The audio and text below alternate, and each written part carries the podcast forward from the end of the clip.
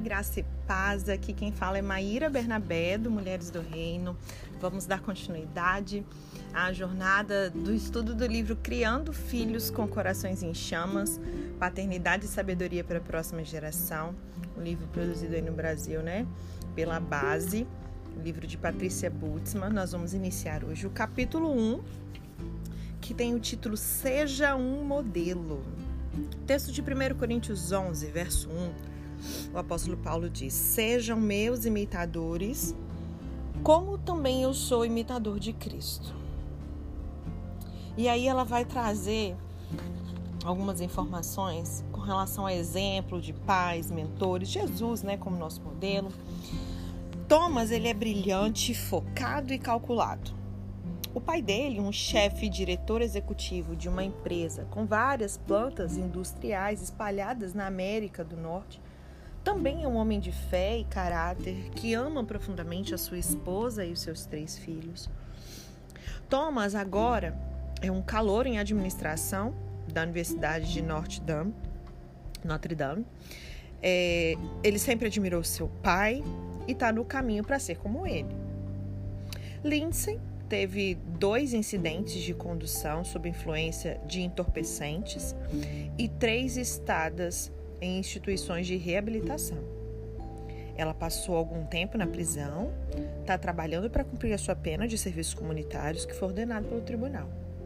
O pai de Lindsay, ex-comerciante de Wall Street, é um usuário de álcool e cocaína que passou vários anos na cadeia sob acusações tais como abuso de informação privilegiada, desrespeito ao tribunal, condução sob influência de entorpecentes, brigas domésticas.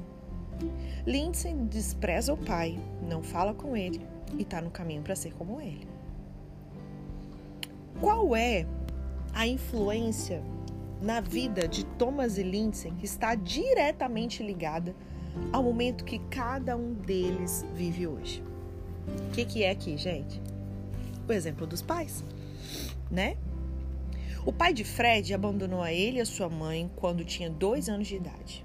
E isso causou para Fred muitas inseguranças no seu desenvolvimento durante toda a sua infância. Quando Fred entrou no ensino médio, um professor e treinador de basquete começou a passar mais tempo com Fred, o ensinando, treinando, tomando ele sobre a sua tutela para aconselhá-lo. Ele ajudou a colocar Fred no caminho da conquista.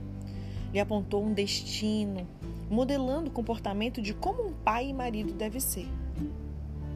A mãe de Timóteo, Eunice, e a sua avó, né, Lois, eram mulheres cristãs, mas o seu pai era um incrédulo. E o apóstolo Paulo ele inicia né, a sua primeira epístola a Timóteo declarando o seguinte: Paulo, apóstolo de Cristo Jesus, pelo mandato de Deus, nosso Salvador e Cristo Jesus, nossa esperança, a Timóteo, verdadeiro filho na fé. De qualquer forma, é, nós vamos ver que existe uma influência, né? De que forma as influências na vida de Fred e Timóteo estão ligadas à maneira como as suas vidas foram vividas? É pelo exemplo dos mentores. Então, nós vimos aqui o relato de filhos biológicos que receb, né, viram um exemplo dos seus pais biológicos e acabam, acabaram é, estando no caminho para ser como eles eram. E vimos aqui dois casos de é, mentores, né, de pais espirituais também, enfim, que os levaram a viver a vida que viveram também. Então vamos falar do exemplo de pais e mentores. Quer nós saibamos ou não, a gente goste ou não, como pais e mentores, as palavras que nós falamos de maneira mais audível são as maneiras com que vivemos as nossas vidas.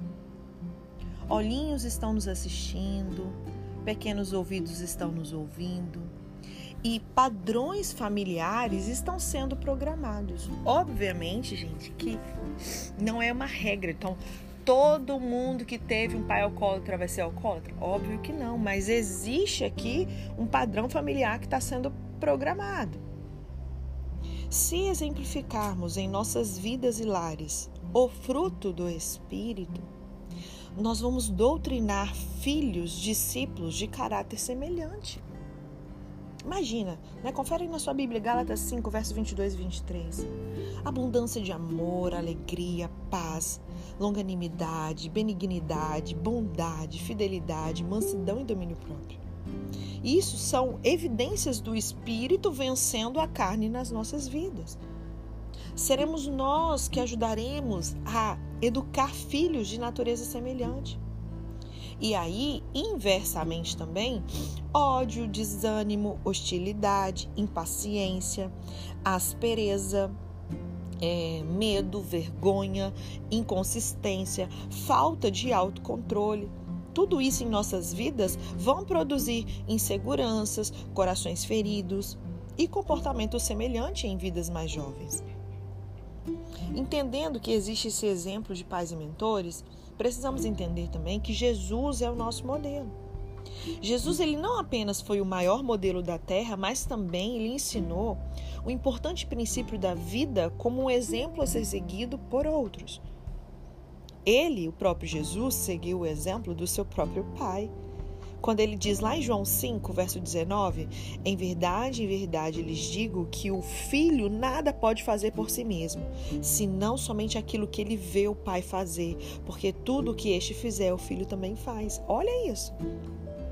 Jesus, ele representou seu pai dizendo: Se vocês me conhecem, conhecerão também o meu pai. E desde agora vocês o conhecem e o tenho visto. Quem vê a mim vê o Pai. João 14, verso 7 e verso 9.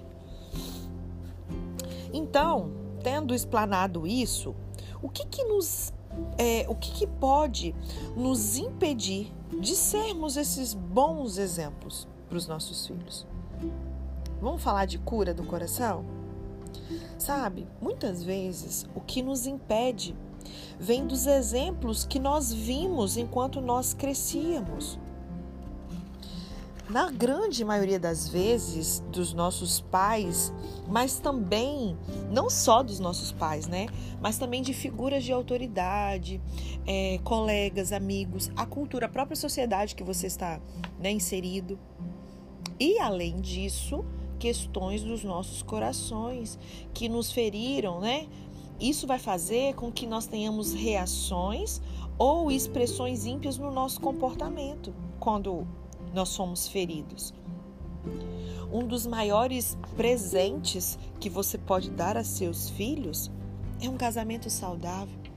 E um dos maiores presentes que você pode dar ao seu casamento é um você saudável, né? Porque se você está curado, seus relacionamentos assim também serão. E ela diz assim: os nossos queridos amigos Chester e Betsy Kilstra são os fundadores da Restoring the Foundations International, que é um ministério de cura e libertação. O marido da Patrícia, John, e ela, eles foram imensamente abençoados por esse ministério na cura das feridas nos corações deles, na quebra de padrões familiares. Eu oro para que Deus ele possa trazer clareza aí com relação à sua casa em específico, para mim aqui também, sabe? O Espírito Santo nos pontuar quais são os padrões familiares que nós precisamos quebrar né? É, padrões esses que não queria que fosse continuado na vida dos filhos. Então é só nós olharmos para as gerações anteriores e falar assim: bom, isso aqui se perdeu e eu queria. Nós éramos mais conservadores, nosso padrão ético e moral era mais, sabe, mais bíblico. Isso eu quero restaurar, isso foi se perdendo com o tempo. Ah, isso aqui não era legal. Isso aqui eu quero mudar. Eu não quero isso na minha casa, eu não quero que os meus filhos vivenciem isso. Por exemplo, a raiva era frequentemente demonstrado no lar que a Patrícia cresceu. O pai do pai dela era um homem irancudo e ela ouviu vários relatos de parentes contando como que a sua raiva era descontada no pai dela. Então o seu avô descontava a raiva no seu pai. De fato, se não recebesse punição física, o pai dela ele era trancado por longos períodos de tempo no celeiro ou no porão da casa onde ele viveu na sua infância na Holanda.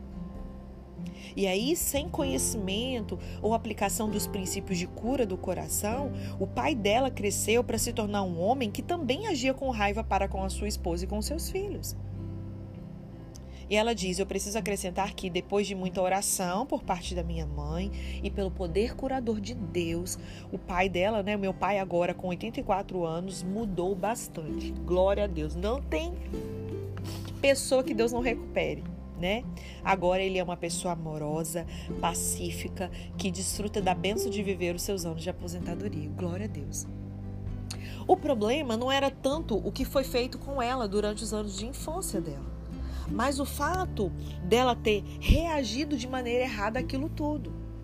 Inicialmente, retendo um perdão para com seu pai e julgando ele como sendo um homem irancudo e impaciente. E aí, adivinha, ela estava no caminho certo para ser igualzinha a ele. Facilmente irritada, impaciente, zangada, as mesmíssimas coisas que ela não gostava no pai dela se tornaram traços que ela passou a demonstrar. Então, perdão, arrependimento, libertação e aplicação do poder da cruz para libertar ela desses padrões foram cruciais e não tenho dúvida que comigo com você é a mesma coisa. Cada ponto que o Espírito Santo ministrar ao seu coração Basta aplicar o poder da cruz para nos libertar desses padrões. A jornada de cura das dores do passado e para encontrar libertação de pecados ou essas maldições geracionais, vale muito o esforço feito para receber o ministério ou o conciliamento de oração. Se você fizer isso por si mesmo, se você não fizer isso por si mesmo, né? Faça isso pelos seus filhos, pelo menos. Eles não têm, eles sabe, não é justo eles escolherem algo assim pelas as escolhas erradas nossas, a nossa negligência em buscar a cura, né?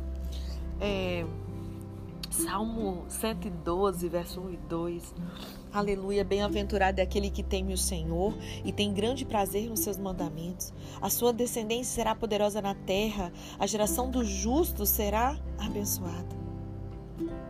E aí um outro ponto de se colocar é que o casamento ele é um modelo né? O Senhor ele deixou claro para Patrícia e para o seu marido que as prioridades deveriam ser na seguinte ordem: primeiro lugar, o Senhor, um ao outro e o casamento a seguir. Então, primeiro Deus, depois o casamento. Depois, logo depois vem os filhos. E depois o ministério, a vocação. Então a sequência é Deus, casamento, filhos, ministério. Amém? Se a gente colocar os nossos filhos antes do cônjuge, eu lembro que há pouco tempo eu fiz um curso chamado Mulheres Edificando Seu Lar e a gente teve uma lição sobre isso.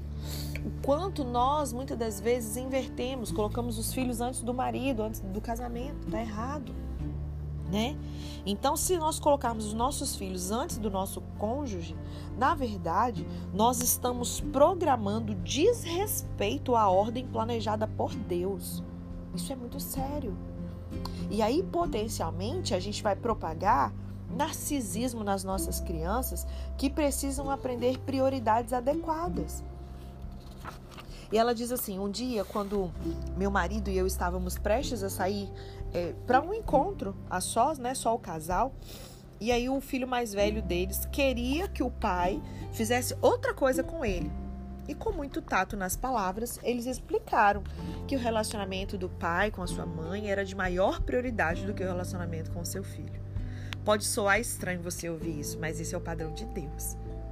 E aí, ao invés de tentar insistir em seus próprios desejos, ela viu um olhar de entendimento e, e de, até de contentamento no rosto desse seu filho jovem. Hoje, Judá, ele é casado, tem dois filhos. Ele também sai a sós com sua esposa regularmente, praticando esse exemplo que ele observou enquanto ele crescia e que servia de modelo para os seus próprios filhos. E por falar em encontro, é, encontros, ela disse que ela aprecia muito o fato de que em quase todas as semanas da vida de casado deles, o marido leva ela para eles terem esse tempo a sós. Não é apenas maravilhoso ter conversas sem interrupções, né? Uma boa refeição, que ela não precise cozinhar, receber essa atenção total do marido. Mas é também, gente, além disso, todos esses benefícios, é uma declaração aos nossos filhos de que nós nos amamos, que o casal se ama.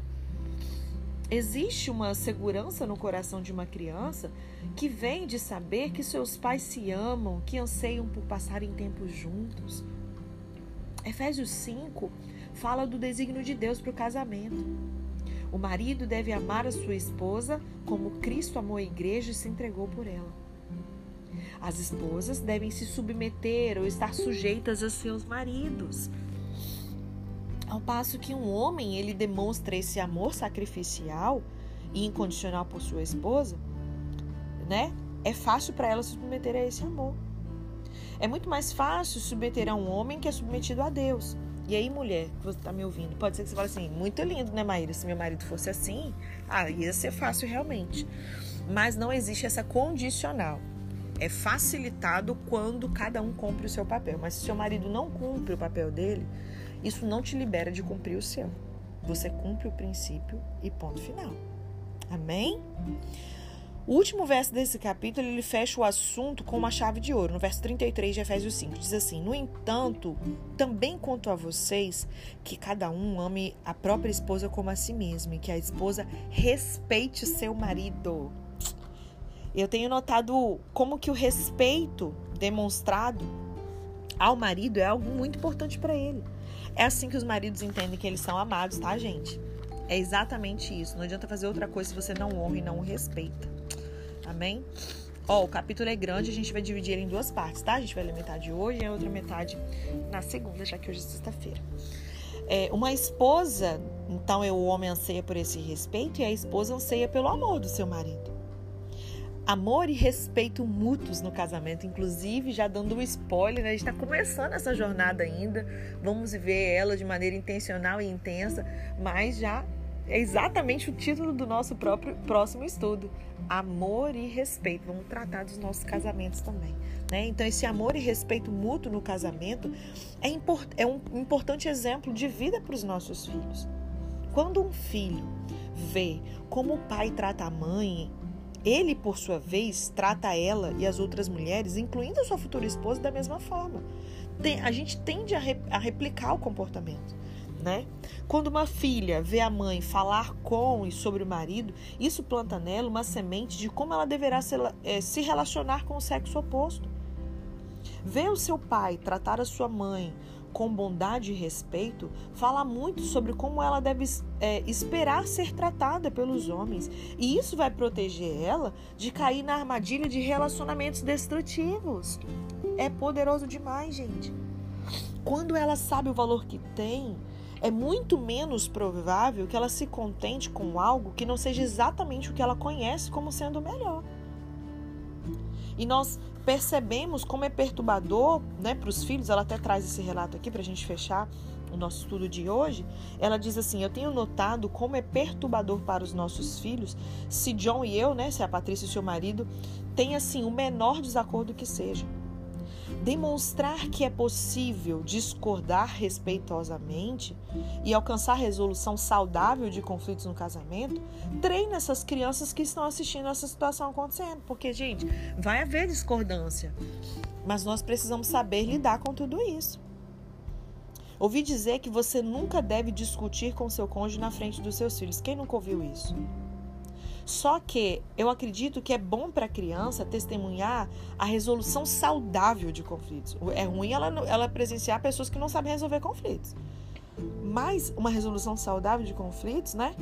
É bom a fim dela de permitir que ela também alcance esse mesmo resultado em acordos saudáveis, para quando ela tiver qualquer desavença em qualquer relacionamento, né? Mas também no, no, no casamento, ela vai saber como fazer, ela vai seguir esse exemplo que ela aprendeu quando criança. Amém? Então a gente fica por aqui, que nós possamos meditar sobre isso, né? De ser um modelo. Que modelo eu tenho sido para os meus filhos? Eu que sou o líder, que modelo que eu tenho sido para os meus liderados? Eu que sou, às vezes, ocupo algum cargo na empresa, né? Para os meus subordinados, que exemplo que eu tenho dado? Amém? Então medite sobre isso, que o Senhor possa falar profundamente ao seu coração nesse fim de semana e na segunda-feira a gente continua. Amém? Deus te abençoe. Bye.